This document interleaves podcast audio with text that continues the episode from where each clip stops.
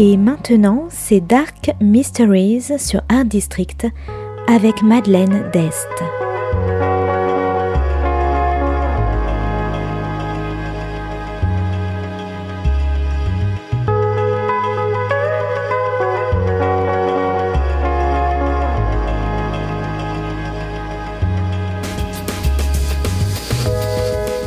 Welcome to Dark Mysteries, a book review show devoted to crime, mysteries, thrillers, and the dark side of human nature. I'm Madeline Diest. Join me as I talk about great books in the crime and mystery genre.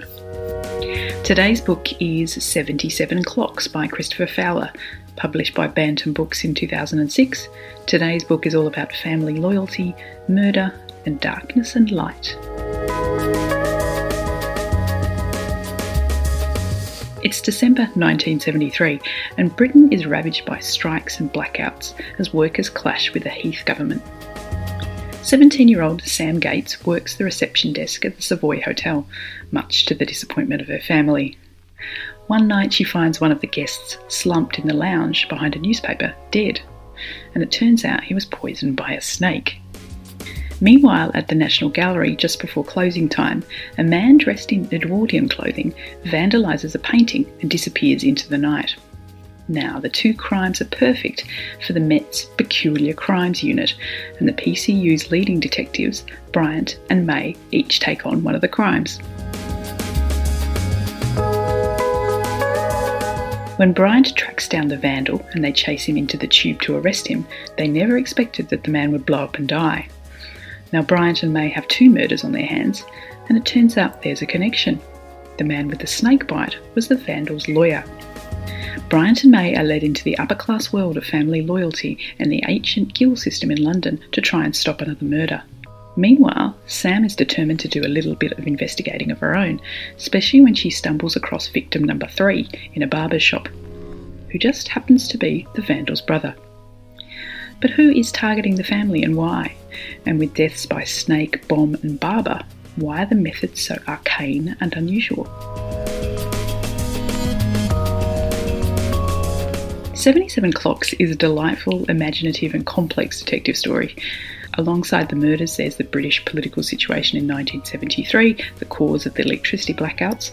There's class conflict, there's the upper classes losing their grip on the world, there's Christmas, there's troubled teens, the Victorian secret societies, connections with India, loyalty, snobbery, and the occult. There's a lot going on in the 77 Clocks, but it's also really witty and great fun.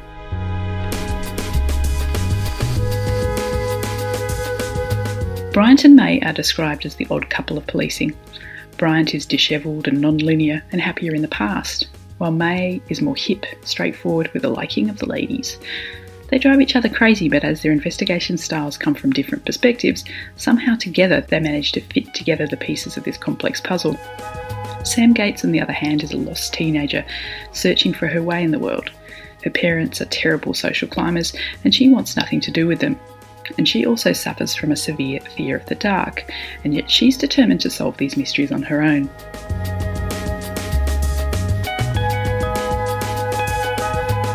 Seventy-seven Clocks is part of the long-running Bryant and May series, but you can definitely read this book standalone. So if you like Victorian secret societies, detectives, clockwork bombs, snobby people getting their comeuppance, theatre, and the invention of the electric light, I recommend 77 Clocks by Christopher Fowler.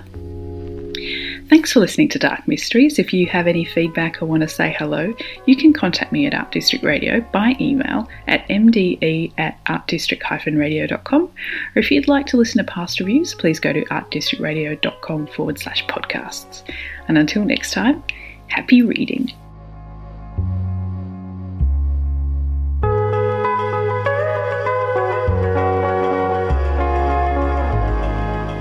C'était Dark Mysteries sur Art District, la chronique en anglais de Madeleine Dest qui nous vient directement d'Australie.